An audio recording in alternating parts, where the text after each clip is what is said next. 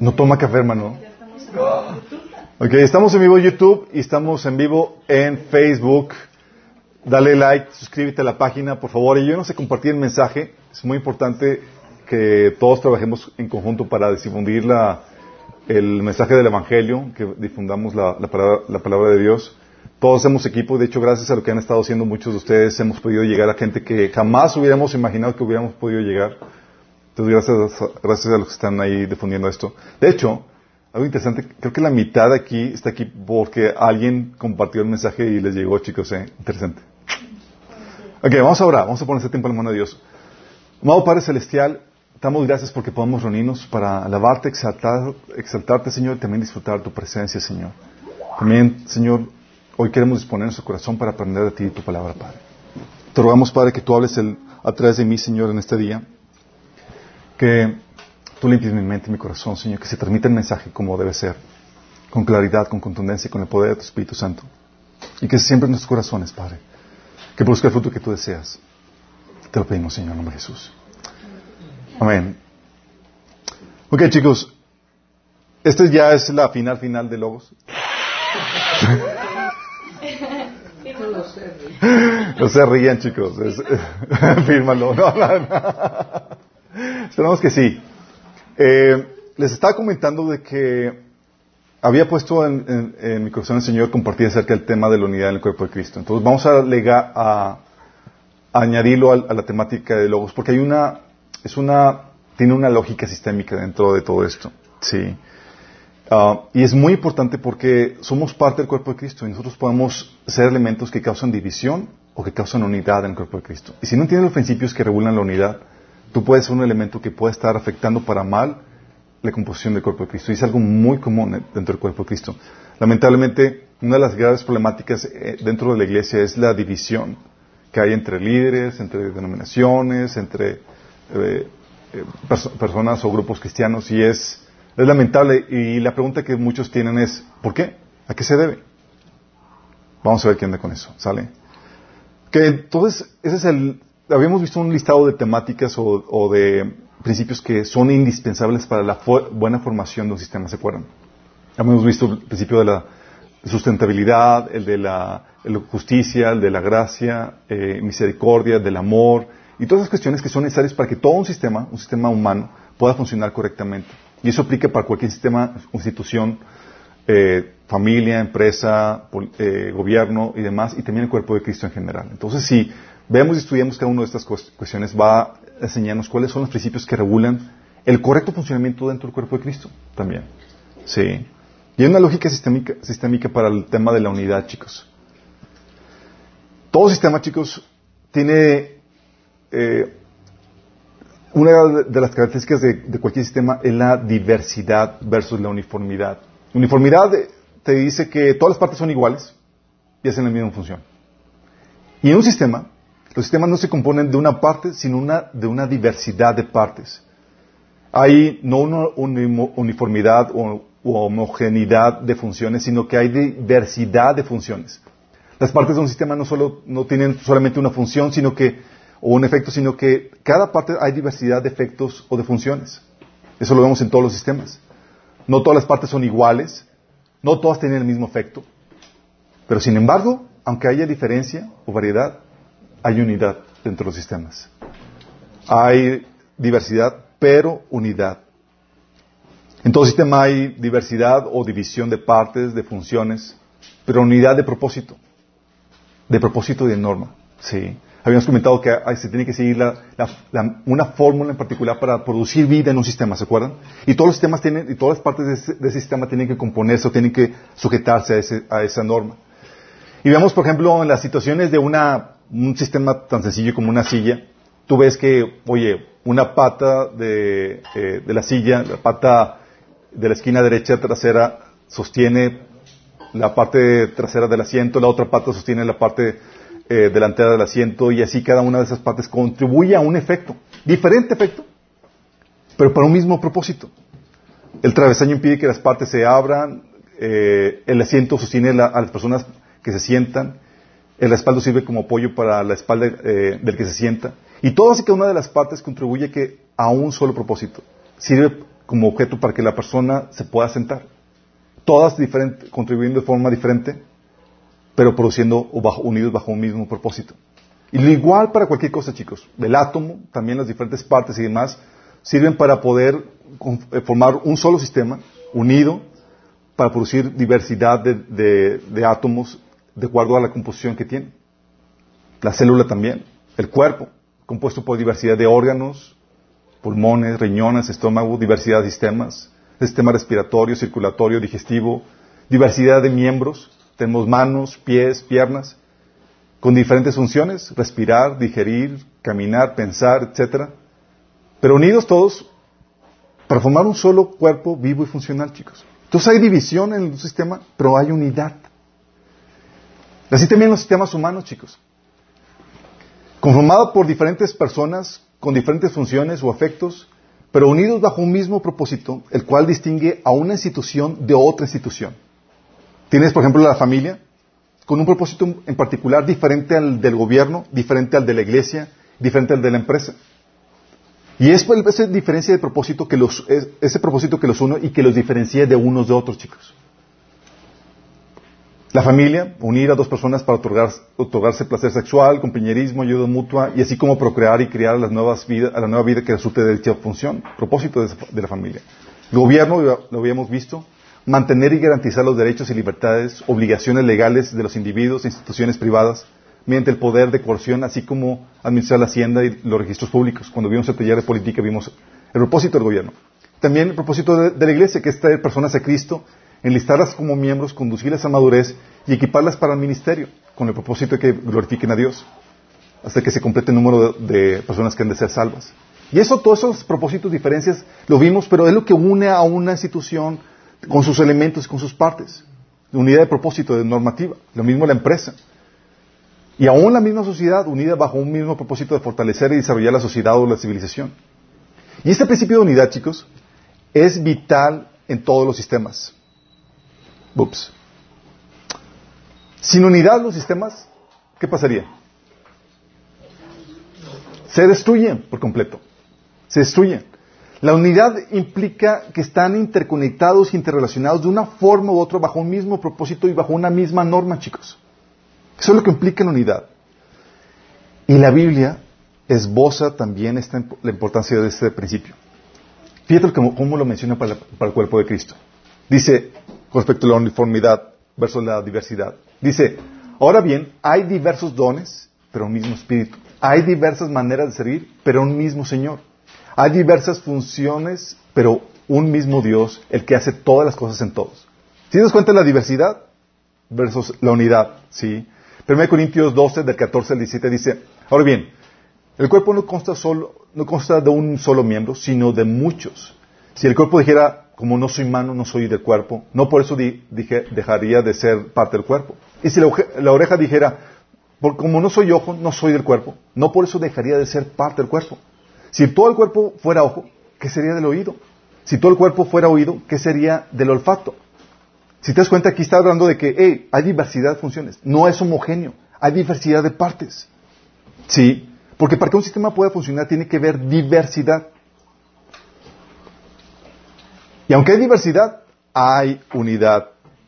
De hecho, dice en el versículo 12 del capítulo 12, de hecho, aunque el cuerpo es uno solo, tiene muchos miembros y todos los miembros, no obstante ser muchos, forman un solo cuerpo. Diversidad de miembros, diversidad de funciones, pero un solo miembro, un solo cuerpo. Sí, dice que así sucede con Cristo. Y esta unidad, chicos, en todo sistema y en el cuerpo de Cristo, dice la Biblia que es vital. Vital para su existencia. Al punto que dice Jesús en Mateo 12:25. Jesús conocía sus pensamientos y les dijo, todo reino dividido contra sí, contra sí mismo queda asolado. Y toda ciudad o familia dividida contra sí misma no se mantendrá de pie. Si hay división, dice, el sistema va a colapsar. Punto. ¿Sí? Y es algo que el enemigo utiliza para traer destrucción a cualquier institución donde, donde quieren meter mano. Pero no solamente es indispensable para su existencia, sino también es indispensable para su desarrollo. ¿Te acuerdas cuando Dios bajó para ver lo de la torre de Babel? El Señor dijo, todos forman un solo pueblo y hablan un solo idioma. Y esto es solo el comienzo de sus obras y todo lo que se propongan lo podrán lograr.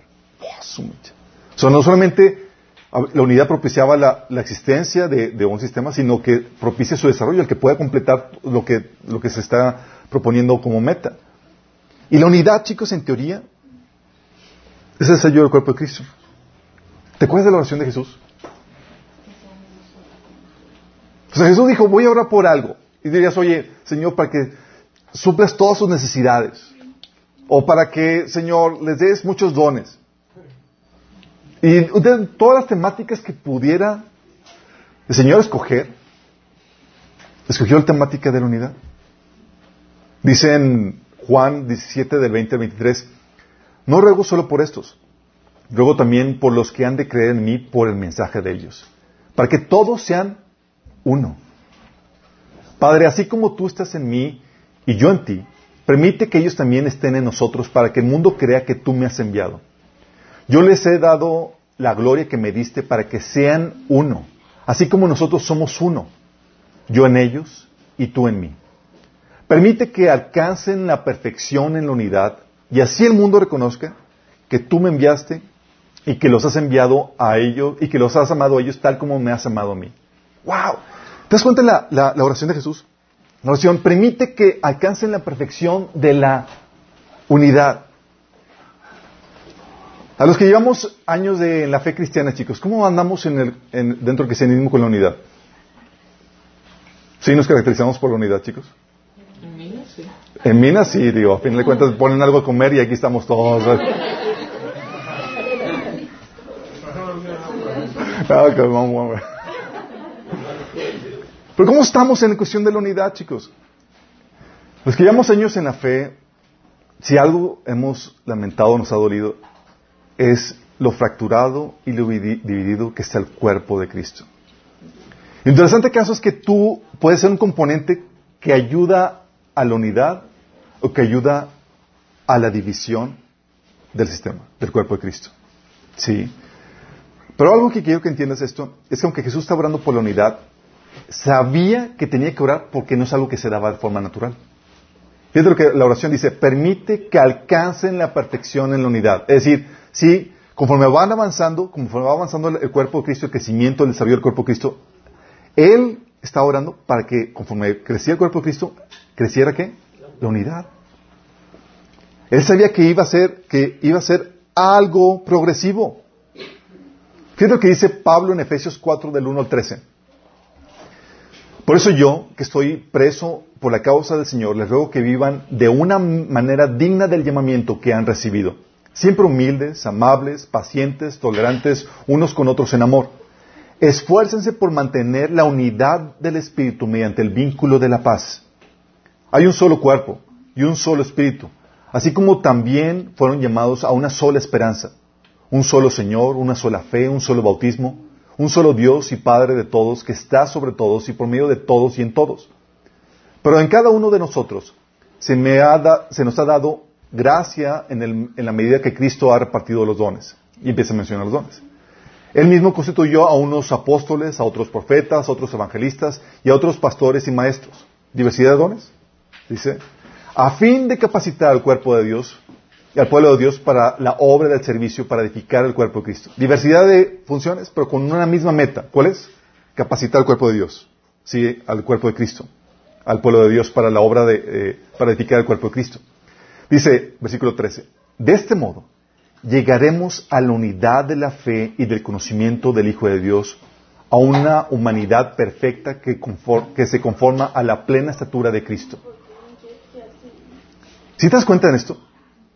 Está hablando de que él estaba hablando del crecimiento y desarrollo del cuerpo para llegar a la unidad de la fe, ¿sí? la unidad del conocimiento del Hijo de Dios, como un punto clave y estratégico, como su parte de la meta. Y él dice Pablo que está trabajando para eso. La otra versión dice, en la nueva versión, en nueva traducción viviente, el versículo 12 y 13 dice esto. Ellos tienen la responsabilidad, ¿quiénes son ellos? Los líderes de la iglesia, los pastores, maestros, evangelistas y eso. Tienen la responsabilidad de preparar el cuerpo de Dios para que lleve a cabo la obra de Dios y edifique a la iglesia, es decir, el cuerpo de Cristo.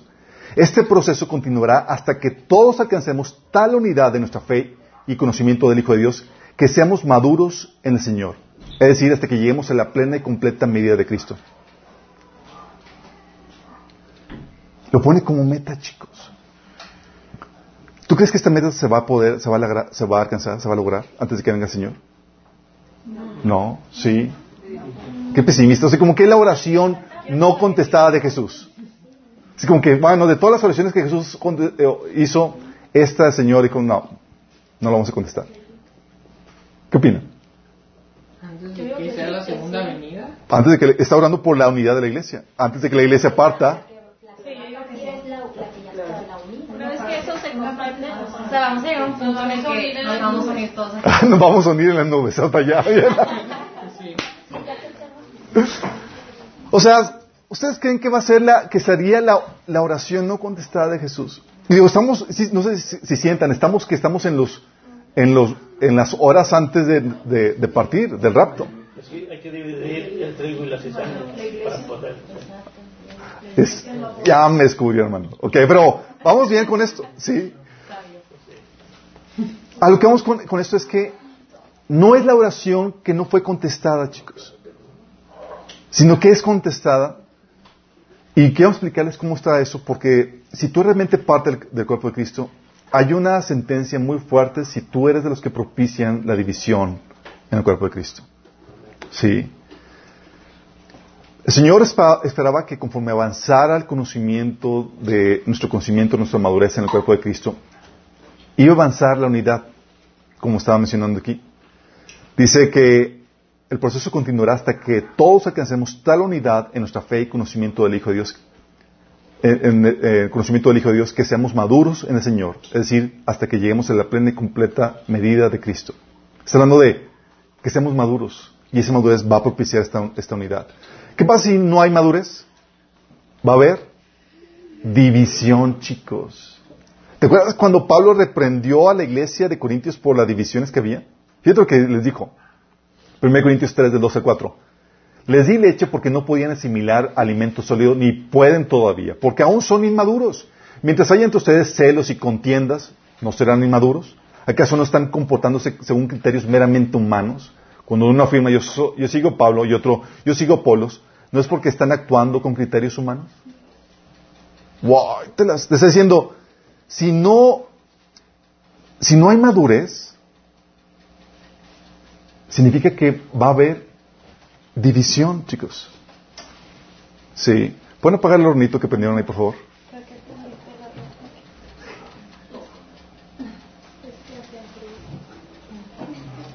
Gracias. amarran a los niños, por favor. Ahí nada más le dan la vueltecita. Ahí está, thanks.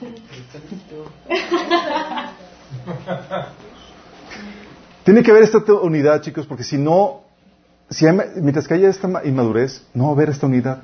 Y el Señor confiaba en que tú ibas a avanzar, ibas a progresar, iba a progresar el cuerpo como un todo hacia esa madurez, hacia una unidad perfecta. Pero esa unidad, chicos, como en todo sistema, no significa que va a haber unidad de funciones o de ministerios. Tiene que haber una diversidad, una división dentro del cuerpo de Cristo que, para que se manifieste la diversidad de, dones, de ministerios, de formas de pensar, de enfoques y demás, pero todo dentro de una unidad. ¿Unidad en qué sentido, chicos? La unidad en el cuerpo de Cristo se compone en tres elementos. La unidad de propósito, unidad de pensar y unidad de sentir. En esto tenemos que ser completamente unidos. Dice Pablo, les suplico hermanos en el nombre de nuestro Señor Jesucristo, que todos vivan en armonía y no haya divisiones entre ustedes, sino que se mantengan unidos en, el, en un mismo pensar y en un mismo propósito. Que Pablo menciona el pensar y el propósito, chicos. Y dice, ¿cómo podemos pensar todos igual? Digo, como dice una amiga, cada cabeza es un kilo de barbacoa.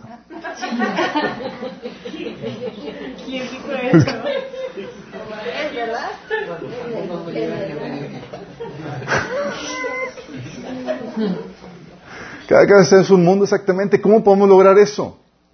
Primero vamos a comenzar qué onda con la unidad de propósito, para explicarles qué onda con esto. ¿Sí? Cada quien tiene su meta, tiene su propósito. ¿Por qué propósito es el que nos une como iglesia, chicos?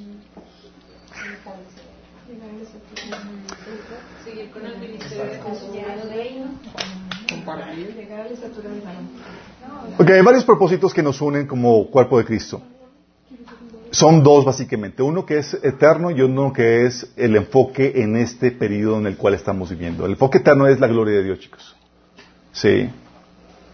Dice la Biblia, 1 Corintios 10, 31, en conclusión, ya sea que coman o beban o hagan cualquier cosa, háganlo todo para la gloria de Dios.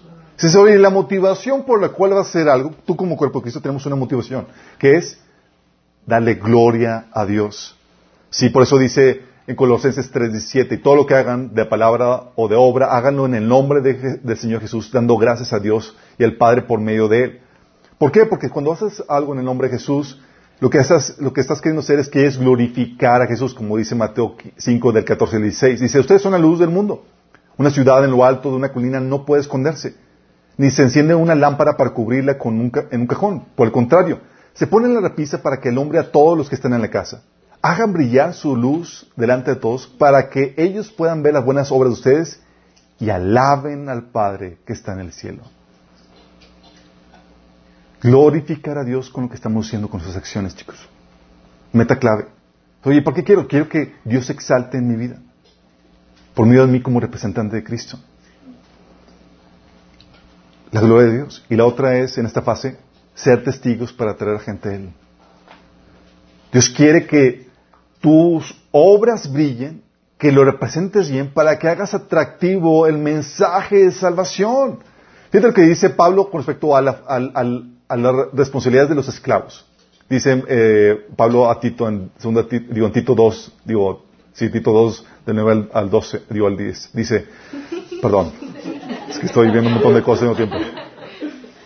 Dice, los esclavos siempre deben obedecer a sus amos y hacer todo lo posible por agradarlos. ¿Es un deber moral? Sí. No deben ser respondones ni robar, sino demostrar que son buenos y absolutamente dignos de confianza. Esto hará que la enseñanza acerca de, Dios, nuestro Salvador, sea atractiva en todos sentidos. Y es lo que hacemos, chicos. Oye, no solamente Dios quiere restaurar a tu familia por nada más restaurarla para que vivas bien. Dios quiere restaurarla para, hey, presumir al mundo, aquí está el poder de Dios que puede restaurar la familia que quiera ser restaurada en Cristo Jesús. No por algo, no por nada te hace libre de, las adicciones o las problemáticas que tienes para mostrar al mundo, hey, aquí está el poder de Dios y tú puedes también gozar de esta libertad. Sí. Jesús dijo en Hechos 1.8, pero recibirán poder cuando el Espíritu Santo descienda sobre ustedes y serán mis testigos y hablarán a la gente acerca de mí en todas partes. Qué heavy. ¿Por qué? Porque somos aquí, la encomienda de esta etapa, de esta era de la iglesia es sí, queremos manifestar el reino de Dios, pero ¿por qué? Para hacer atractivo el mensaje y que la gente venga a conocer a Cristo. Queremos hablar de Cristo. Queremos usar cualquier excusa para que la gente pueda venir y crecer, que puedan venir a la fe. Sí. Y eso es lo que buscamos, chicos. La gloria de Dios y que podamos ser testigos de Él en todo sentido para atraer más gente a Él. Sin embargo, si hay diferencias de propósito en el cuerpo de Cristo, va a haber división. ¿Tú crees que todos trabajan, chicos, por la gloria de Dios? Hay algunos que, cuya motivación no es la gloria de Dios. Hay quienes no les interesa la gloria de Dios, sino la suya. Y no les interesa el reino, sino su ministerio, chicos, por causa de su gloria personal. Y cuando estás, estás viviendo esa problemática donde, oye, lo que me interesa no es la gloria de Dios, sino mi gloria. Y en todas partes a eso, chicos. Hay gente que busca posicionarse en cierto ministerio, cierta función, no porque tengan interés de que Dios sea glorificado, sino porque quieren ellos ser las estrellitas. O les interesa su ministerio personal para que ellos sobresalir. Dice Mateo 6.1, tengan cuidado, no hagan sus buenas acciones en público para que los demás los admiren, porque perderán la recompensa a su Padre que está en el cielo. Y muchos, cuando venimos del mundo, chicos, que esa es la forma habitual en que uno opera, uno busca que la gente lo admire, uno busca la admiración de la gente. Cuando llega Cristo, Dios empieza a trabajar en tu corazón para cambiar tu motivación. Te dice, hey, no toques la trompeta delante de ti cuando des para que no pierdas la recompensa. Hey, no busques hacer otra cosa sino por, motivado por amor, no para que la gente te admire. Y te empieza a cambiar la, la motivación. Y empieza Dios a tratar con eso. Porque si no cambia tu motivación, tú vas a ser el objeto de división dentro del cuerpo de Cristo. Dice Pablo, fíjate lo que dice acerca de Timoteo. Filipenses 2 del 20-21. Dice, nadie como él se preocupa de veras por el bienestar de ustedes. Pues todos los demás buscan sus propios intereses y no los de Jesucristo. Qué heavy. Está hablando de una problemática donde la gente no le interesaba la agenda de Dios, la voluntad de Dios, el propósito de Dios, sino sus propios propósitos, placeres, deseos personales. Y cuando había que escoger, escogían por el personal. Sí, no el propósito de Dios. Porque muchas veces vamos a tener que sacrificar nuestros deseos o intereses personales por causa del propósito de Dios, del reino de Dios. Y cuando no hay eso, tú vas a sacrificar los intereses del cuerpo de Cristo, los intereses del reino, para avanzar tus propios intereses. Por eso dice, ¿sabes qué, tenían la problemática de, la iglesia de Corintios? Los de la iglesia de Corintios, ellos estaban teniendo divisiones, chicos, porque su interés era la gloria del hombre, no la gloria de Dios. Era qué líder es mejor y yo de qué líder, de qué equipo soy. Porque es, estoy buscando estar con el mejor, ¿sí? Dice Pablo en, 2, en 1 Corintios 3, 21, dice, así que no se jacten de seguir a un líder humano en particular, pues a ustedes les pertenece a todos. Porque dice, ah, yo estoy con el mejor. ¿Quién es el mejor? Pedro. No, pues Pedro, claro, él caminó sobre el agua. ¿Cuándo caminó Pablo sobre el agua? Y empiezan así, con ese tipo de cosas.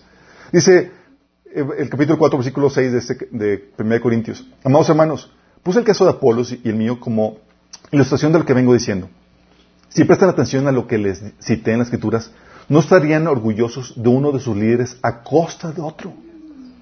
Porque cuando buscas la gloria humana, lo que pasa es que pones, comparas a uno con respecto a otro, chicos. Yo recuerdo cuando estaba comenzando el ministerio, es algo que, les había platicado, estaba sirviendo con evangelismo y toda la cosa. Y, y pues obviamente comienzas con las motivaciones incorrectas. Y luego me invitaron a, eh, invitaron a un joven a compartir el grupo jóvenes y era más joven que yo y, Dios lo usó con, poderosamente y toda la cosa y es como que, y pues te sientes feo de que el Señor lo está usando con más poder a Él que, a mí. ¿Por qué sientes feo? ¿Porque estás buscando la gloria de Dios? ¿Estás buscando tu gloria? Sí. ¿Y qué pasa cuando estás buscando tu gloria? Buscas opacar a los demás para que no te opaquen a ti. Sí. Por eso dice Filipenses 12, 2 del... Eh, del 15 al 17. Es cierto, algunos predican acerca de Cristo por celos y rivalidad, o sea, con la motivación incorrecta. Pero otros lo hacen con, con intenciones puras. Estos últimos predican porque me aman, pues saben que fue designado para defender la buena noticia. Los otros no tienen intenciones puras cuando predican de Cristo, lo hacen con ambición egoísta, no con sinceridad, sino con el propósito de que las cadenas me resulten más dolorosas. Fíjate la ambición egoísta en el servicio a Dios. ¿Qué crees que va a ocasionar eso? Va a ocasionar División, chicos. División producto de los ministros que están sirviendo a Dios. ¿Te imaginas? Eso produce división y desorden en el cuerpo. ¿Qué va a pasar? Oye, pues como tú estás buscando tu gloria y tienes temor de que el otro sobresalga más que tú, ¿qué vas a hacer? ¿Lo vas a opacar? ¿Lo vas a tratar de, de parar? ¿Te acuerdas lo que hicieron los discípulos? Marcos 9:38. Juan le respondió diciendo, Maestro, Hemos visto a uno que en tu nombre echa fuera demonios, pero él no nos sigue. Y se lo prohibimos porque no nos seguía. O sea, como no es de nuestro grupito, y se estaba llevando más la gloria, eh, dijimos, no, no para. Sí, aquí tenemos el monopolio en ese sentido. ¿Estaba interesado en que el nombre de Dios fuera exaltado? ¿Estaba interesado en que la más gente fuera beneficiada? No, ¿en qué estaba interesado? En su gloria, chicos. En su gloria. 1 Corintios 1 del 11 al 12 dice, Digo esto, hermanos, porque algunos de la familia de Chloe me han informado que hay rivalidades entre ustedes. Me refiero a que unos dicen yo sigo a Pablo, otros afirman yo a Apolos, y otro yo Cefa, y otro yo Cristo. ¿Qué falta? Yo sigo Minas y bla, bla, bla. Sí. ¿Podemos quedar en eso? ¿Qué pasa?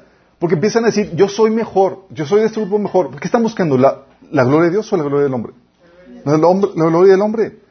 Dice Santiago 3 del 13 al 19 al 15, dice, si ustedes son sabios y entienden los caminos de Dios, demuéstrenlo viviendo en una vida honesta y haciendo buenas acciones con la humildad que proviene de la sabiduría. Pero si tienen envidias amargas y ambiciones egoístas en el corazón, no encubran la verdad con jactancias y mentiras. Pues la envidia y el egoísmo no forman parte de la sabiduría que proviene de Dios.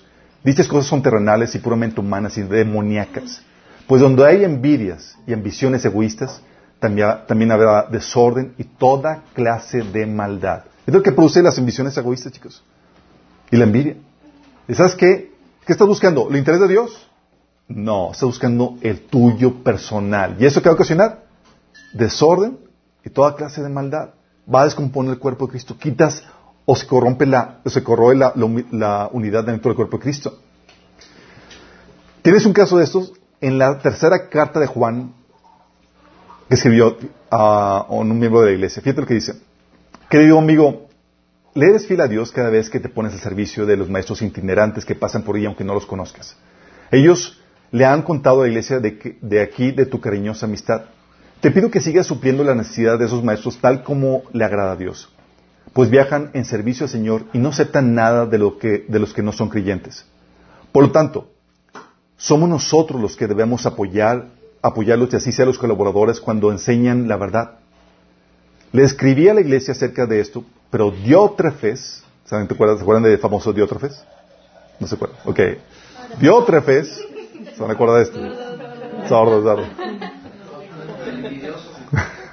El envidioso. Le escribí esta carta acerca de esto, pero Diótrefes, a quien le encanta ser el líder, no quiere tener nada que ver con nosotros. Cuando yo vaya, sacaré a relucir las cosas que hace y sus infames acusaciones contra nosotros. No solo se niega a recibir a los maestros itinerantes, sino que les dice a otros que no los ayuden y cuando los ayudan, Él los expulsa de la iglesia. ¿Por qué, chicos? ¿Por qué crees? Porque no estaban bajo su liderazgo. No estaban bajo su cobertura.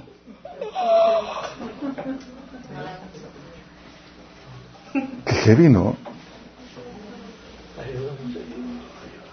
Es decir, si no estás sirviendo bajo mi liderazgo, te me vas de aquí. Qué heavy, ¿verdad? Gracias aquí que hay, hay, ministerios, chicos, de los cuales yo no tengo nada que ver. Así que no me pueden reclamar nada. De las que están aquí, chicos, sí.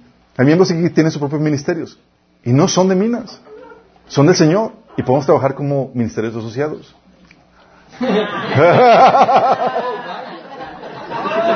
El que entendió, entendió, chicos.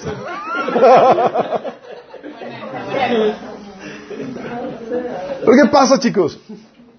Cuando estás trabajando no para la gloria de Dios, sino para tu gloria, vas a causar ese tipo de divisiones. Inevitable, chicos. Pero esto es una señal de inmadurez o de inconversión. 1 Corintios 3 del 12 al 4 dice, les di leche porque no pueden asimilar alimento sólido ni pueden todavía porque son inmaduros. Mientras haya entre ustedes celos y contiendas, ¿no serán inmaduros? ¿Acaso no están comportando según criterios meramente humanos? Fíjate, con la forma de pensar del mundo. Cuando uno afirma yo sigo Pablo y otro yo sigo a Pablo, no, no es porque están actuando según criterios humanos.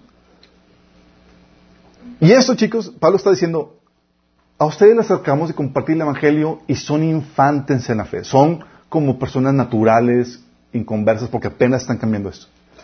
Pero ¿qué tal si nunca cambian, chicos? ¿Habrán nacido de nuevo? O sea, Puede, señal, puede ser señal esta división, esta motivación incorrecta que causa división en el cuerpo de Cristo, que seas un bebé espiritual y se te tolera. Pero puede, si no cambia, si no hay muestra de que hay avance en la motivación y sigues trabajando para tu gloria personal y no la gloria de Dios, señal de que realmente no naciste de nuevo. Y causas divisiones, chicos.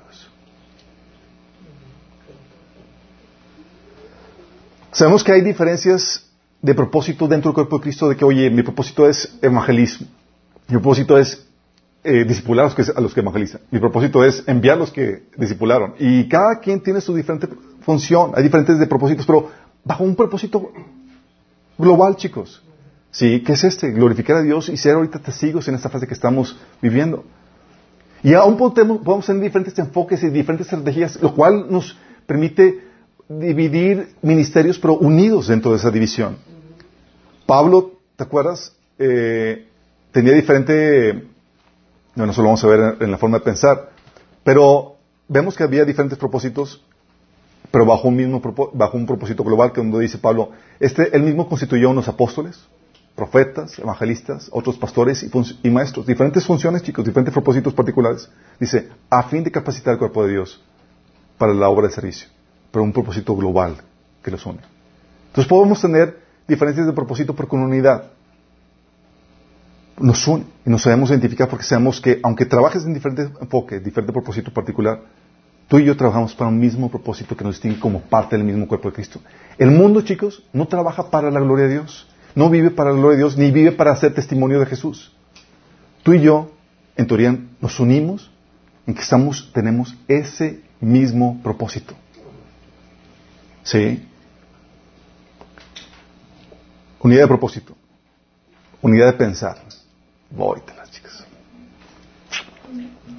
Cuando hablamos unidad de pensar, estamos hablando de unidad en la cosmovisión, chicos, en la ideología lo cual determina los valores y las normas a seguir.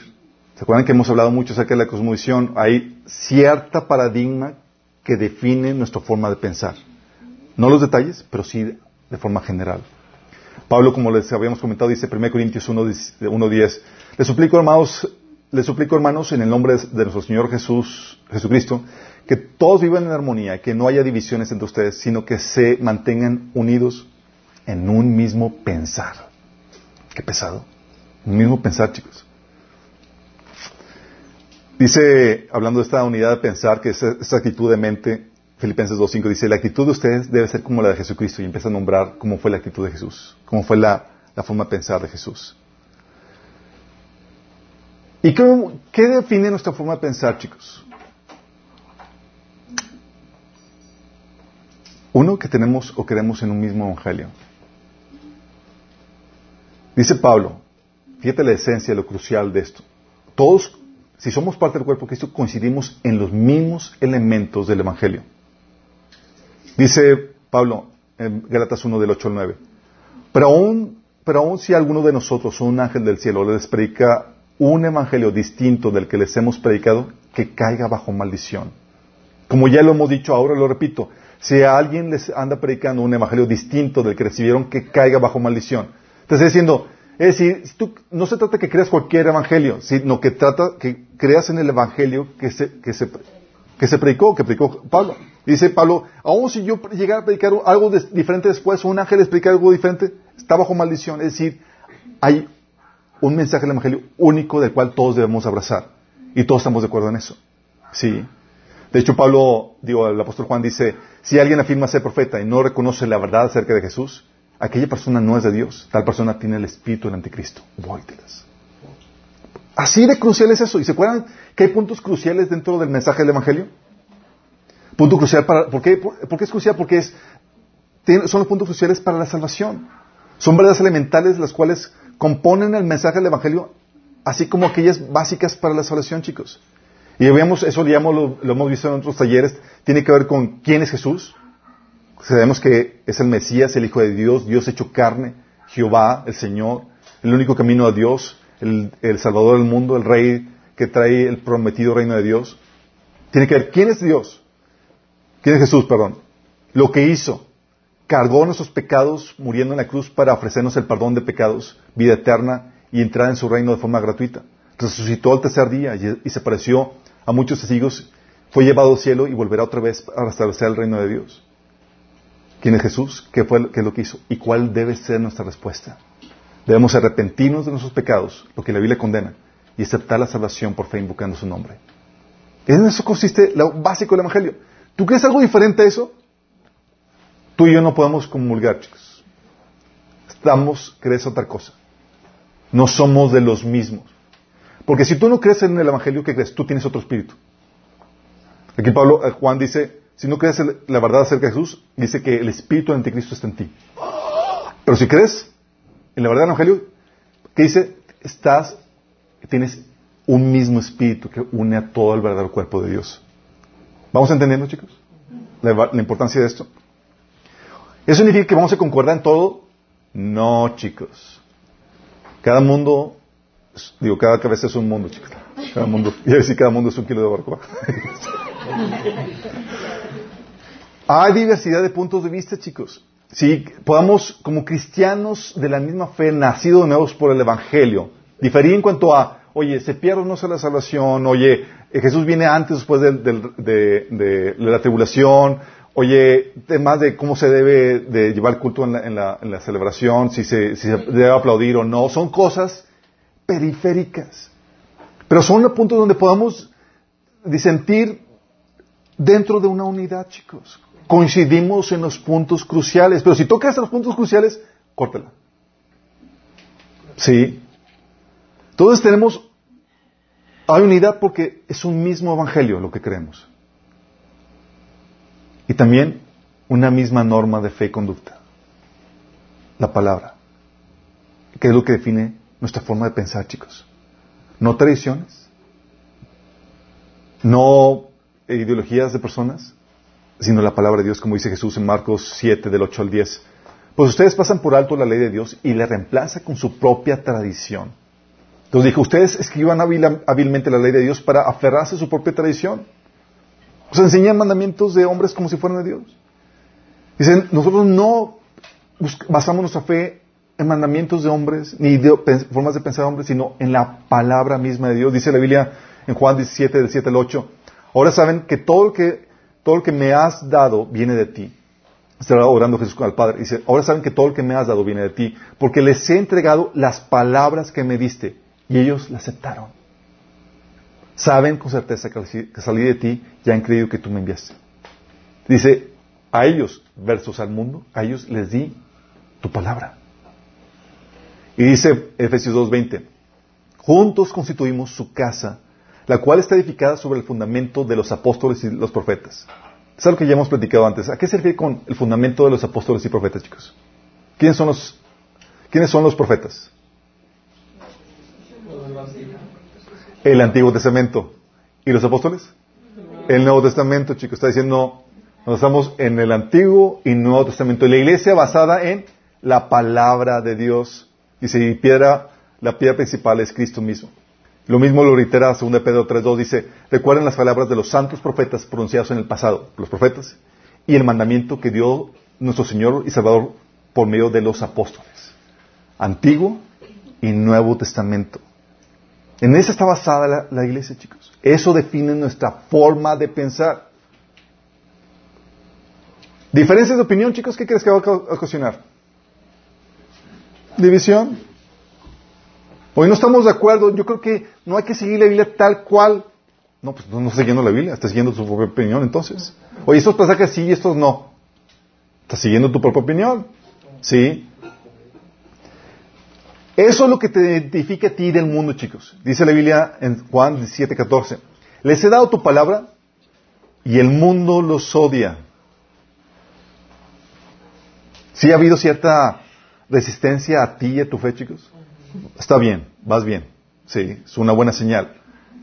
Dice, y el mundo los odia porque ellos no pertenecen al mundo, así como yo tampoco pertenezco al mundo. Sí. Primero Juan 3 del 12 al 13 dice, dice, no debemos ser como Caín, quien pertenecía al maligno y mató a su hermano.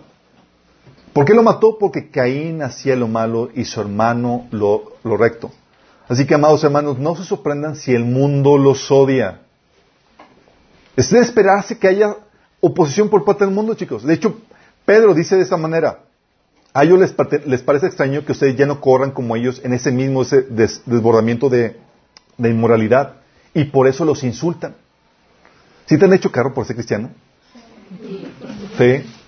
Si no, es porque a lo mejor pareces mucho al mundo, chicos. Sí. Si no, hay mucha diferencia. Dice 2 Tesalonicenses 3 de 14. Si alguno obedece las instrucciones que les damos, si alguno no obedece las instrucciones que les damos en esta carta, denúncielo públicamente y no se relacionen con él para que se avergüence. Sin embargo, no tengan por enemigo, sino monéstenlo como hermano. ¿Por qué? Porque la iglesia está basada en las instrucciones, en los mandatos de los apóstoles, chicos. Si no quieres basarte en lo que viene, en las cartas de los apóstoles que están enviando, sorry, te, denunciamos y te marcamos la línea, no perteneces. ¿Sí? Dice eh, 2 Tesalonicenses 3:6, amados hermanos, en el nombre del Señor Jesucristo les ordenamos que se aparten de tu hermano que vive como un vago y no según las enseñanzas recibidas por nosotros. O sea, no va de acuerdo a las enseñanzas que les damos, no puede formar parte de esta unidad que es el cuerpo de Cristo. ¿Sí? Por eso, chicos, ¿por qué? Porque la misma norma de fe y conducta, chicos, estaba, hablando de que la palabra tiene que definir lo que crees y lo que haces, tu conducta, tu código de conducta, chicos. Oye, ¿qué pasa si yo digo, oye, pues yo soy cristiano y me y soy un inmoral o un borracho o un estafador? ¿Podemos comulgar? ¿Podemos formar parte del mismo cuerpo? Dice Pablo en 1 Corintios 5:11. Pero en esta carta quiero aclararles que no, debe, no deben relacionarse con nadie que, llamándose hermano, sea inmoral o avaro, idólatra, calumniador, borracho o estafador. Con tal persona ni siquiera deben juntarse para comer. ¿Por qué? Porque la unidad, chicos, es en la forma de pensar. Y no está teniendo la misma norma de fe y conducta que es la palabra de Dios. La cual es muy clara en ese sentido. Por eso, Dice 1 Timoteo 6:4, cualquiera que enseñe algo diferente es arrogante y le falta entendimiento. Tal persona tiene el deseo enfermizo de cuestionar el significado de cada palabra. Eso provoca discusiones que terminan en celos, divisiones, calumnias y malas sospechas. ¿Sabes? Esta unidad de pensamiento, chicos, porque usamos la palabra como estándar, también lo que fomenta la unidad en el mundo, chicos.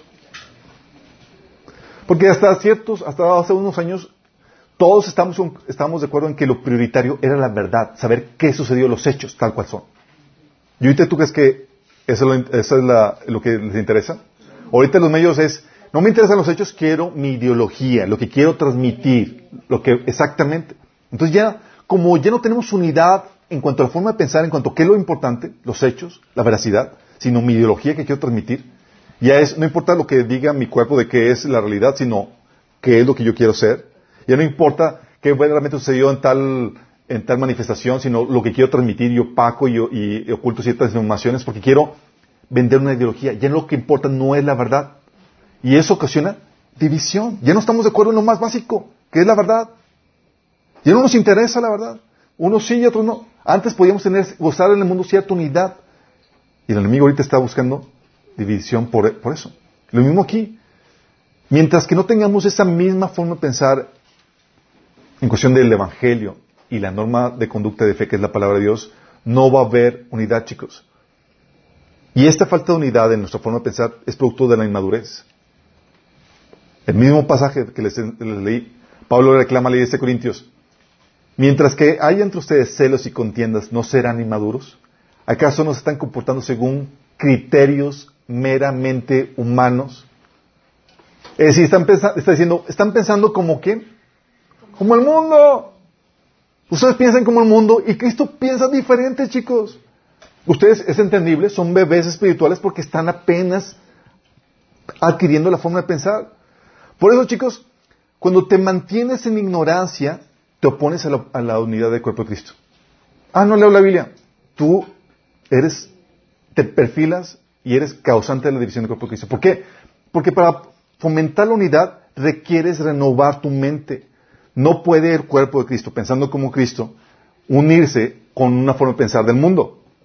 ¿Vamos entendiendo? Y te dices, oye, no leo la Biblia. Sí, uh, uh, foco rojo, ese chico va a ocasionar problemas de división. Sí.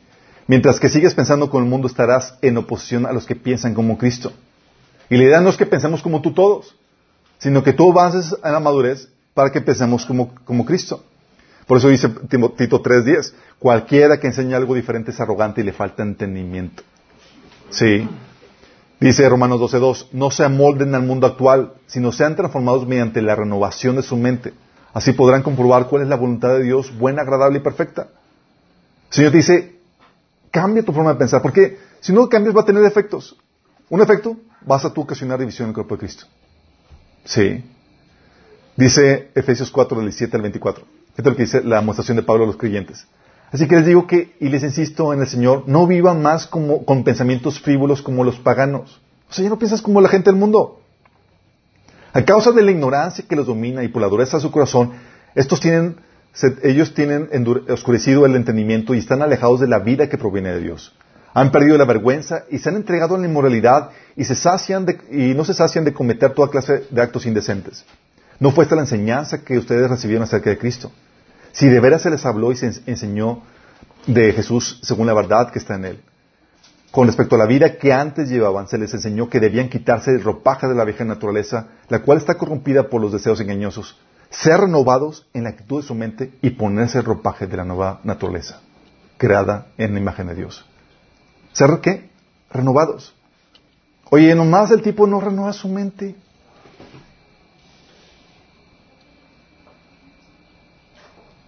¿No renueva su mente?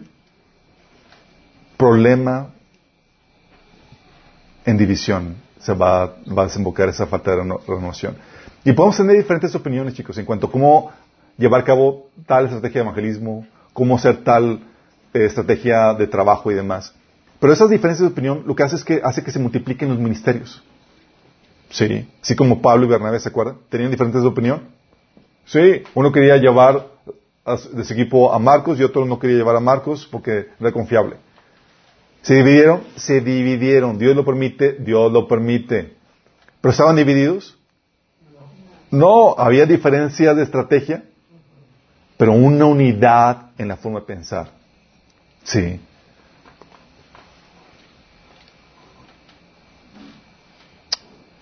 Producto de madurez en conversión es la falta de, de por una falta, si no, si no hay una unidad de pensar, chicos. Significa que,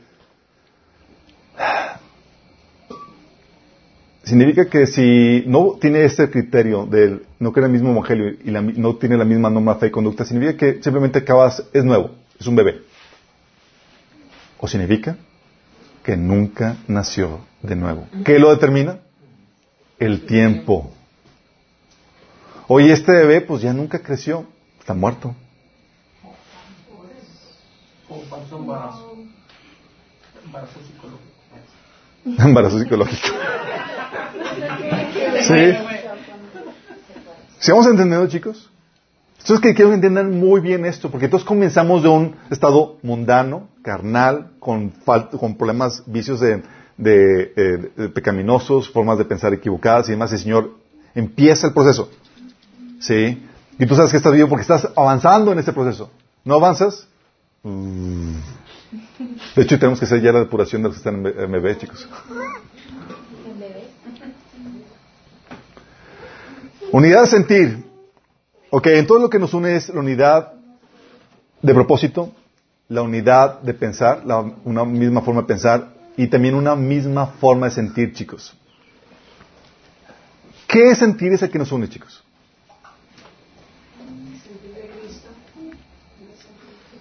Es el amor, chicos. Sí. Unidad en el amor.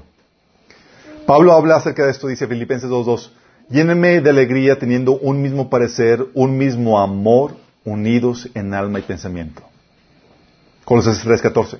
Por encima de todo, vístanse de amor que es el vínculo perfecto. Voytelas. Colosenses 2.2 que sean consolados sus corazones, unidos en amor, hasta alcanzar todas las riquezas del pleno entendimiento. 1 Juan 2.5. En cambio, el amor de Dios se manifiesta plenamente, o sea, perfeccionado, en la vida del que obedece la palabra de su palabra. De este modo sabemos que estamos unidos a Él, por este amor. Juan 15 del 9 al 10 dice Jesús, yo los he amado a ustedes tanto como el Padre me ha amado a mí. Qué fuertes palabras, ¿no? Sé que tanto te ama Dios, así como el Padre amó Jesús, Jesús te ama a. Dice, permanezcan en mi amor. Cuando obedecen mis pensamientos, permanecen en mi amor, así como yo obedezco los mandamientos de mi Padre y permanezco en su amor. Lo dice el capítulo 17, versículo 21. Te pido que sean uno, así como tú y yo somos uno. Es decir, como tú estás en mí, Padre, y yo en ti. Que ellos estén en nosotros para que el mundo crea que tú me enviaste. Unidos en el amor, chicos. ¿Amor en qué, chicos? Uno. Nos unimos porque tenemos como común denominador que amamos a Dios por encima del mundo. En teoría. Qué fuerte, pero amén. Exactamente. En teoría amamos a Dios por encima del mundo. Mateo 22, 37, 38. Jesús dijo, amarás al Señor tu Dios con todo tu corazón, con toda tu alma y con toda tu mente. Es el primero y grande mandamiento. Y eso supone que lo tenemos todos los creyentes. Efesios 5, 5 dice, pueden estar seguros que ninguna persona inmoral, digo, ¿por qué cuál es la contraparte si no amas a Dios sobre todas las cosas? Porque si pones algo sobre Dios es idolatría. Si pones algo sobre Dios es idolatría. ¿Y qué amas si no es a Dios? El mundo. Es algo de este mundo, tu familia, tu carro, tus bienes, aún tú mismo. Sí. Es la versión, o es la, es la opción entre Dios y su creación. No hay vuelta de otra. Y tú y yo no, tenemos el mismo sentir en que amamos a Dios por encima de su creación. Dice Efesios 5:5, pueden estar seguros que ninguna persona inmoral, impura o avara heredará el reino de Cristo y de Dios, pues el avaro es un idólatra que adora las cosas de este mundo. ¿El avaro qué es? Un idólatra que adora las cosas de este mundo. ¿Te acuerdas la lucha, las problemáticas de, eh, los cristianos a quienes le escribió Santiago? Dices, Santiago está abordando, decían, hay, hay conflictos entre ustedes, divisiones por esto. Dice, Pedís y no recibís porque pedís mal para gastar vuestros deleites. O almas adúlteras. Sabéis que la amistad del mundo es enemistad contra Dios. Cualquiera pues que quiera ser amigo del mundo se constituye enemigo de Dios. Y estaban buscando los deleites y está diciendo Santiago, o amas al mundo y sus deleites o amas a Dios.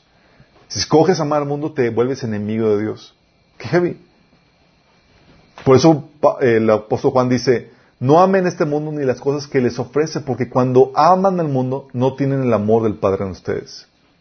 Y es algo que ya hemos platicado. ¿Qué pasa? Tienes un vacío emocional y ¿con quién lo quieres suplir? Con algo de este mundo. Que es con negocio, trabajo, familia, lo que tú quieras. Si no es con Dios, significa que o eres un inmaduro o no necesitas nuevo. Sí, pero significa que el amor del Padre no lo has recibido, no está en ti, no te ha llenado, no lo has experimentado. Entonces el amor a Dios por encima de, eso es lo que nos une. Tenemos todos ese mismo acuerdo. No somos idólatras. Y también tenemos el amor unos por otros. Segundo mandamiento. ¿Cuál es? Ama a tu prójimo como? Como a ti mismo. Colosenses 3, del 12 al 14 dice, Dado que el Dios los eligió a ustedes, sean su pueblo santo y amado por Él, ustedes tienen que vestirse de tierna compasión, bondad, humildad, gentileza y paciencia. Sean comprensivos con las faltas de los demás y perdonen a todos los demás, a todos los, el que los ofenda, ofenda. Recuerden que el Señor los perdonó a ustedes, así que ustedes deben perdonar a otros. Sobre todo, vístanse de amor, lo cual nos une a todos en perfecta armonía. Fíjate cómo habla acerca de esto, de que debemos de perdonarnos mutuamente, soportarnos y demás. Porque, porque cuando, y eso, déjame explicarte chicos, eso tiene una lógica sistémica. ¿Te acuerdas de que habíamos visto que tú debes amar al prójimo como, a ti mismo por una, hay una lógica sistémica de eso. ¿Por qué? Porque tú eres, tu contribución es importante para el sistema, ¿te acuerdas? Y la contribución del prójimo, ¿qué? Es igual de importante. Y hablamos de la interdependencia. Es, tu contribución es importante, sí, pero también requieres la del prójimo. Entonces, ambos son necesarios en el sistema. En ese entendimiento te lleva a amar a cada hermano y ministerio en la misma medida que a ti y que a tu ministerio. Es la lógica de esto. Oye, ¿por qué debo amar a mi hermano? Me cae mal. ¿Lo necesitas? Sí. Lo necesitas. Es necesario en el cuerpo de Cristo. Pero no lo puedo ver. Lo tienes que amar. cuando pierdes esta visión sistémica, entonces causa divisiones pues piensas que hay partes dispensables, chicos. Hay indispensable, que lo requieres, indispensables que lo puedes Desechar. Piensas que hay partes indispensables que el cuerpo puede prescindir de ellos. Así que se lo opaca, relega o bloquea o ignora a ese hermano porque no lo amas. Sí. Y sin la aportación de esos miembros, en realidad es que hay eh, deficiencias en el sistema y las otras partes se debilitan y malfuncionan o se mal desarrollan por la falta de contribución de ese hermano. Por eso el Señor nos enseña a amarnos y a tolerarnos. ¿Por qué? Porque somos necesarios nosotros. No te pide que, que te caigan bien. ¿Tú qué crees? Se requiere. Sí. Por eso dice, vístanse de tierna compasión, sean amables y sean pacientes unos con otros. Por eso. Dice 1 Juan 3:14, nosotros sabemos que hemos pasado de la muerte a la vida porque amamos a nuestros hermanos. Oye, ¿cómo sé que realmente nací de nuevo? Ah, porque amas al cuerpo de Cristo. Sí. Dice, el que no ama permanece en la muerte. Vóytelas. Qué fuerte, ¿no? Así de crucial es este sentir que nos une, chicos. Ese es lo que tenemos en común en el, cuerpo de Cristo. Dice Colosenses 3 del 12 al 14, dice, dado que Dios los eligió a ustedes para que sean su pueblo santo y amado por Él, ustedes tienen que vestirse de tierna compasión, bondad, humildad y gentileza y paciencia.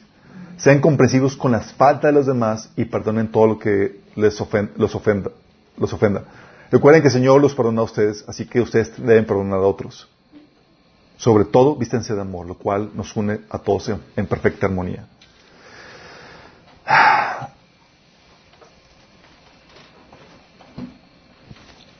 Esta actitud, chicos, esta conciencia sistémica donde nos necesitamos mutuamente es lo que nos permite soportarnos a nosotros. Pues te necesito, al final de cuentas. Sí, no sé cómo, a veces es por fe. Pero la Biblia sí me enseña. Sí, tal vez tú me estás retribuyendo de forma indirecta, sí, muy allá, pero algo. Muy en lo eterno. Pero se requiere. Por eso la Biblia enseña como somos un mismo cuerpo y nos sabemos parte de un mismo sistema y con una contribución importante cada quien, yo no me puedo deleitar o gozar en que a ti te vaya mal. Si tú te dueles, a mí me duele. Si a ti te va mal, ay, me duele. Dice 1 Corintios 12 del 24 al 25. Así Dios ha dispuesto a los miembros del cuerpo dando mayor honra a los que menos tenían, a fin de que no haya división en el cuerpo, sino que sus miembros se preocupen por igual unos por otros. Si uno de los miembros sufre, los demás comparten su sufrimiento. Y si uno de ellos recibe honor, los demás se alegran con él. Por eso dice la Biblia que llorando con los que lloran y gozándose con los que, los que se gozan. Sí.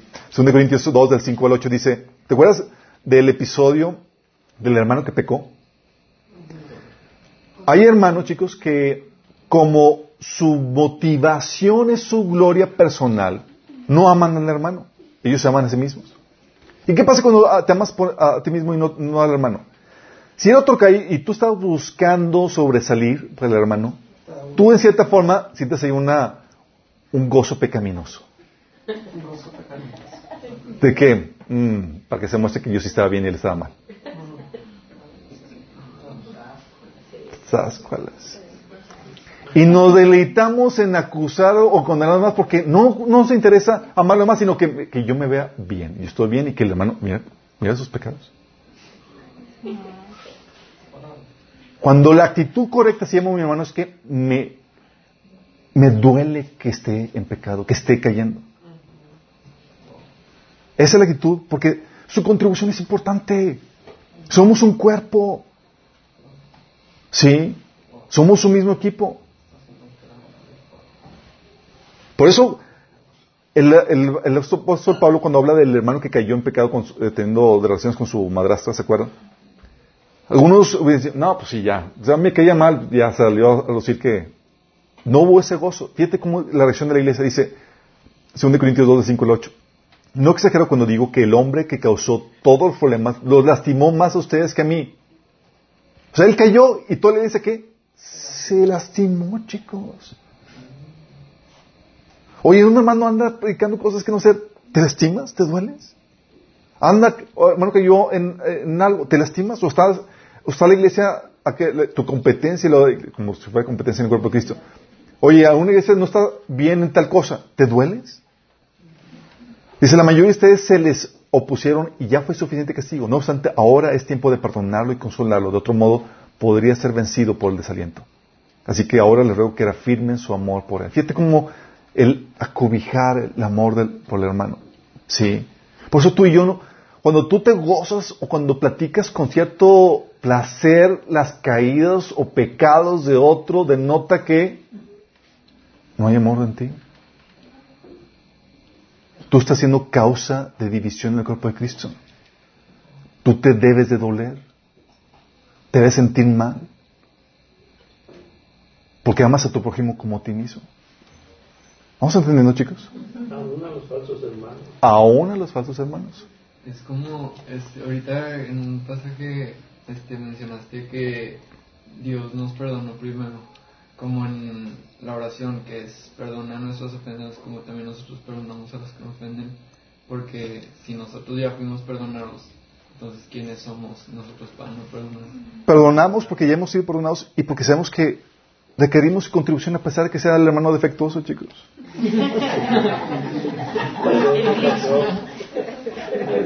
¿Se acuerdan? Todo lo que hemos visto de Lobos es, eres importante por tu contribución, chicos. Sí. Entonces, ¿qué estamos haciendo? Estamos trabajando contigo para desarrollarte y ponerte en buen funcionamiento. Te soportamos y demás. Y, y, y, y con tal de que, de que puedas sacar todas esas buenas obras que Dios prepararon de antemano para ti, que son para el beneficio del cuerpo de Cristo. No indispensables, pero... No indispensables, pero importantes para el cuerpo de Cristo. Sí. Si no hay amor, si no hay amor, chicos, va a causar división. División porque hay división de prioridades. Oye, si no amas a Dios, puedes terminar, digo, vas a terminar amando al mundo por encima de Dios. Y fíjate lo que dice Filipenses 3 del 18 al 19. Como les he dicho a menudo y ahora les repito con lágrimas, Pablo llorando a mi gente, sí, en la carta. Muchos se comportan como enemigos de la cruz de Cristo. Su destino es la destrucción. Adoran al Dios de sus propios deseos y se enorgullecen de lo que es su vergüenza. Solo piensan en lo terrenal. Filipenses 3 del 18 al 19. ¿Qué está diciendo, qué estaba diciendo Pablo? Estaba diciendo, la gente que realmente Dios no es su Dios sino que piensan solamente en lo terrenal, en sus propios deseos, porque no aman a Dios sobre todo. Y eso causa divisiones, chicos. Fíjate lo que dice Santiago 4 del, 4 del 1 al 4, dice, ¿dónde surgen las guerras y conflictos entre ustedes?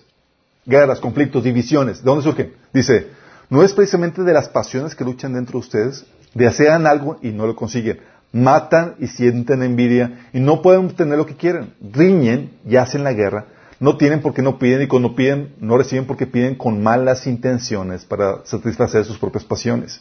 O gente adúltera.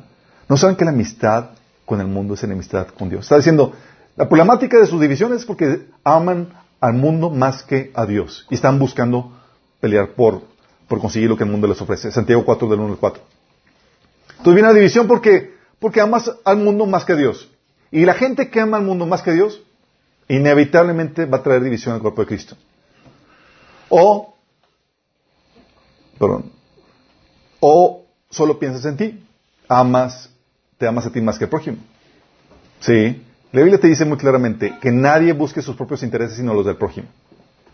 O sea, negociaciones que ganar, ganar. Quiero que ganes y quiero yo ganar. Sí. Filipenses 2.4. Cada uno debe velar, no solo por sus propios intereses, sino también por los intereses de los demás. ¿Por qué, chicos? Porque nos amamos mutuamente como te amo como yo me amo a mí mismo. Fíjate lo que dice Santiago 3 del, 4, del 14 al 15. Si tienen envidias amargas y ambiciones egoístas, ambiciones egoístas, chicos, es cuando buscas solamente por tu propio interés, a costa del hermano. Se no encubren la verdad con jactancias y mentiras. Pues la envidia y el egoísmo no forman parte de la sabiduría que proviene de Dios. Dichas cosas son terrenales, puramente humanas y demoníacas. Pues donde hay envidias y ambiciones egoístas, también habrá desorden y toda clase de maldad. Sí. Entonces, oye, ¿qué pasa? Pues como me amo a mí y no amo a mi prójimo como a mí mismo, busco mis intereses a costa del prójimo. O no tolero las faltas de los hermanos y me aparto ¿Sabes qué? Es como no los aguanto. Sí. No los aguanto. Y te apartas o los menosprecias. ¿Te ha pasado? Los menosprecias porque dices, ah, Dios, son, no son indispensables para el cuerpo de Cristo. Cuando la verdad es que no sabe lo que Dios puso dentro de él. No sabe ese propósito, no sabe su llamado.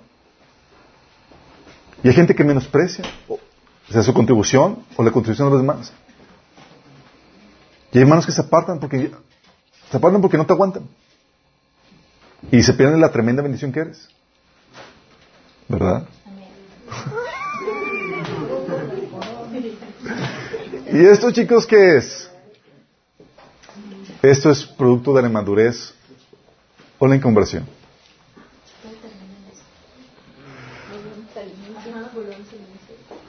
Primero Juan 2, 15, no amen a este mundo ni las cosas que les ofrece, porque cuando aman al mundo, no tienen el amor del Padre en ustedes. Es decir, no han nacido de nuevo. Porque cuando naces de nuevo, decides el amor del Espíritu Santo que llena tu corazón. Pero en Juan 3, 14, nosotros sabemos que hemos pasado de muerte a vida porque amamos a los hermanos. El que no ama a su hermano permanece en muerte espiritual. Sí. ¿Te das cuenta lo que nos une? Unidad de propósito, unidad de pensar y unidad de sentir. Y todo eso depende de tu conversión y tu grado de madurez. Por eso la Biblia también da una advertencia a los que causan división, chicos.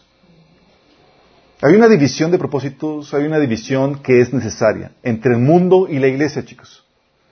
Jesús dijo, ¿creen que, que viene a traer paz a la tierra? no, les digo que no sino división.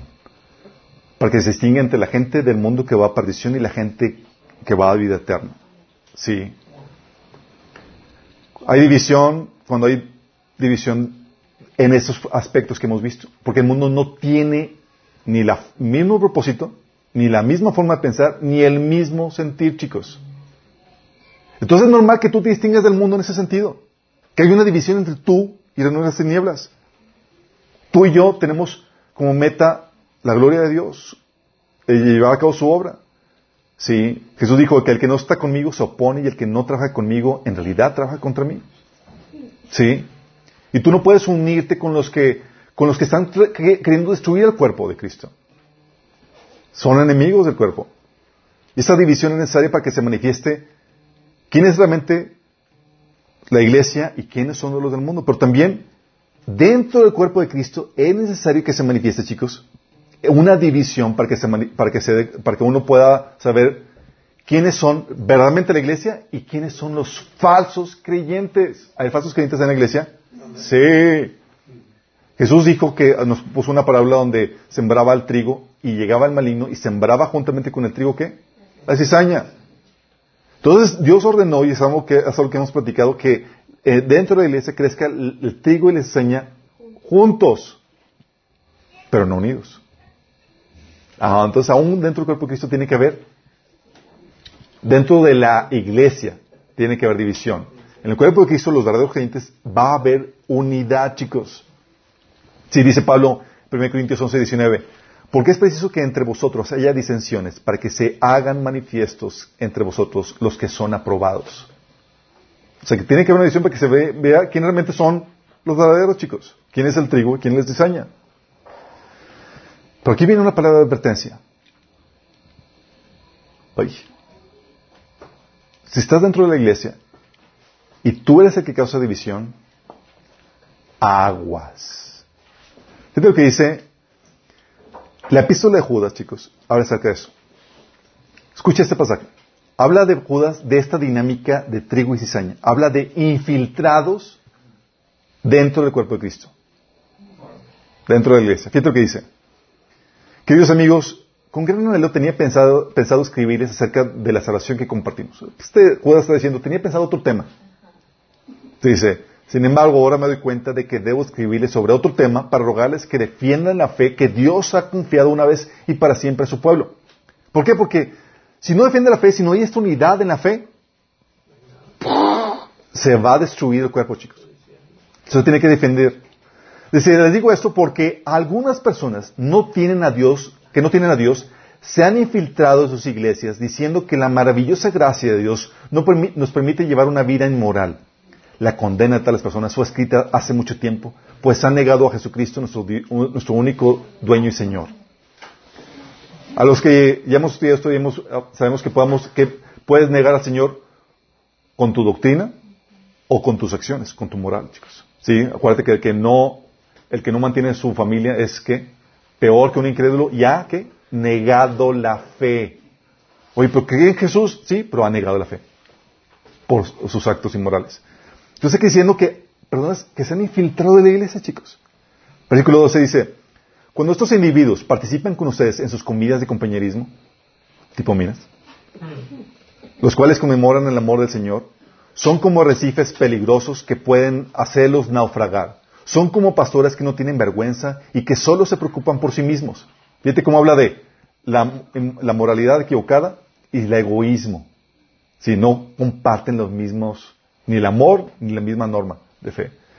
Dice, son como pastores que no tienen vergüenza, que solo se preocupan por sí mismos. Son como nubes que pasan sobre la tierra sin dar lluvia. Son como árboles de otoño doblemente muertos porque no dan fruto y han, y han sido arrancados de raíz. Es decir, son como bebés espirituales que se pasan como bebés espirituales que jamás dan fruto, chicos.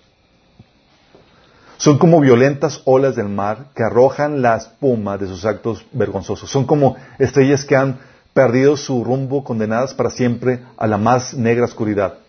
Enoch, quien vivió en la séptima generación desde Adán, profetizó acerca de estas personas. Dijo, escuchen, el Señor viene con incontables millares de sus santos para ejecutar juicio sobre la gente de este mundo. Declarará culpables a los seres humanos por todos los actos perversos que cada uno haya hecho y a los pecadores rebeldes por todos los insultos que hayan dicho contra él. Estos individuos son rezongones y se quejan de todo y viven solo para satisfacer sus deseos. Fíjate, propósito, moral, sí, y amor. Todo lo que vimos es, completamente diferente a lo del cuerpo de Cristo. Dice, eh, estos individuos son rezongones, se quejan de todo y viven solo para satisfacer sus deseos. Son fanfarrones, se jactan de sí mismos y adulan a otros para conseguir lo que quieren. O sea, buscan su vanagloria, chicos. Todo lo que vimos, sí. Pero ustedes, mis queridos amigos, deben recordar lo que predijeron los apóstoles de nuestro Señor Jesucristo. Ellos les advirtieron que en los últimos tiempos habría gente burlona cuyo objetivo en la vida sería satisfacer sus malos deseos. Estos individuos son los que causan divisiones entre ustedes, se dejan llevar por sus instintos naturales porque no tienen al Espíritu de Dios en ellos. ¿Estás ¿Sigues captando, chicos? Entonces Jesús está orando por una unidad perfecta. Y aquí nos advierten que rumbo hacia el final, chicos, va a haber una distinción más clara entre los que son realmente el cuerpo de Cristo, que van a estar unidos en una misma, eh, en un mismo propósito, en una misma eh, forma de pensar y en un mismo sentir, y otros, aún dentro de la iglesia, que se definen cada vez más como gente del mundo que no tiene el Espíritu de Cristo, que llevan años como bebés sin producir fruto, como dice aquí el, apóstol eh, Judas, que doble muerte, doblemente muertos que no producen fruto. Sí. Lo grueso del asunto es que Pablo da esta advertencia, 1 Corintios 3, de 16 al 17. Es que Pablo está abordando la temática de las divisiones dentro del cuerpo de Cristo. ¿Se acuerdan? Y uno decía, yo soy Pablo, yo soy de Apolos y demás. Sí, porque están buscando no la gloria de Dios, sino la gloria del hombre. Y está causando divisiones. Y Pablo dice, les da derecho a la duda, dice, ustedes son bebés espirituales. Se acaban de convertir, pero no sin darles una advertencia. Sí, a que si no cambian la actitud, aguas. Fíjate lo que dice. ¿No se dan cuenta de que todos ustedes son el templo de Dios y que el Espíritu de Dios vive en ustedes? O sea, todos ustedes somos el templo de Dios. La iglesia es el templo de Dios, como, como creyentes en conjunto, como la iglesia. Y el Espíritu de Dios mora en nosotros. Versículo 17. Dios destruirá a cualquiera que destruya este templo. Pues el templo es santo y ustedes son este templo. Es decir, si tú vienes a causar divisiones al cuerpo de Cristo, si tú vienes a destruir el cuerpo de Cristo, dice el Señor, cuidado, te tengo marcado. ¿Sí? Si no cambias, va a venir destrucción sobre tu vida. No lo digo yo, lo dice la Biblia. Sí. Sea por inmadurez, chicos, o por inconversión, Dios te da solo un tiempo, te da un limitado periodo de gracia, o para que madures, o para que te conviertas. Si te dices ser parte de la iglesia, te debes de mover en un mismo amor, en un mismo pensar y en un mismo propósito. Si te mueves en algo diferente, inevitablemente vas a causar divisiones en el cuerpo de Cristo. Y tú tienes un tiempo limitado para madurar. Porque si no maduras, tú vas a ser ese causante de la división. Y el Señor te da la advertencia. Dios destruirá a cualquiera que destruya el templo. Sí. El Señor está uniendo el cuerpo, chicos. Y Dios está contestando la oración de Jesús. Los verdaderos creyentes se identifican porque tenemos ese mismo propósito, esa misma mentalidad, ese mismo amor. Pero tú vas a identificar quienes no caminan de esa misma forma. Y tú vas a tener que ser misericordioso, porque pueden ser bebés. Pero como dice el apóstol Juan, digo, este Judas, tengan cuidado y defiende esto que nos une, porque hay quienes realmente nunca han nacido nuevo y van a estar causando esas divisiones. Y luego lo advierte. Esto lo advirtieron los apóstoles que iba a suceder hacia el final.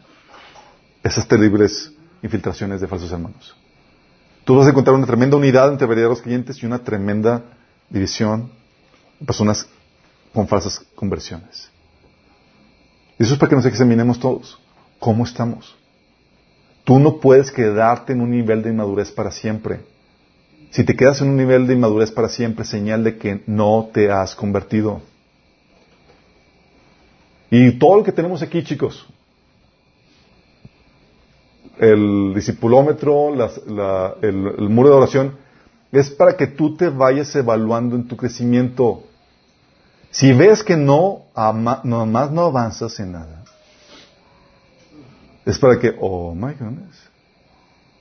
Sí. Y es para que todos los demás, aguas, porque sabemos que es un elemento peligroso que va a causar divisiones. No es para que lo tomemos como enemigo, es para que oremos por su conversión. Porque mientras que esté vivo, hay esperanza. ¿Sale? Oramos. Amado Padre Celestial, damos gracias, Señor, porque tú nos muestras con claridad qué es lo que nos une como el cuerpo de Cristo, Señor. Padre, y cómo esa unidad depende de la madurez, del crecimiento que tenemos en ti, Señor. Padre, que podamos ser maduros, Señor, no buscando nuestra gloria, sino buscando el propósito de exaltarte, de ser testigos para ti, Señor, para tu gloria, Señor. Que no busquemos, Señor, una forma de pensar como la del mundo, sino que renovemos continuamente nuestra forma de pensar para que podamos avanzar en este proceso de unidad que tú has marcado para el cuerpo de Cristo, Señor.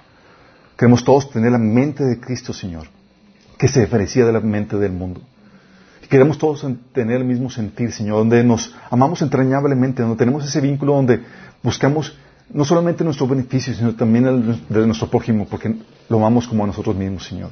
Y donde amamos, te amamos a ti por encima de todo lo que hay en el mundo, Señor. Señor, que podamos avanzar y crecer en este proceso, Padre. Y que podamos identificar a los que causan divisiones para que podamos estar alerta, Señor, y no caer en su fuego, sino que podamos orar por ellos para que vengan a tus pies y tengan una genuina conversión, Señor. Te lo pedimos, Padre, en nombre de Jesús. Amén.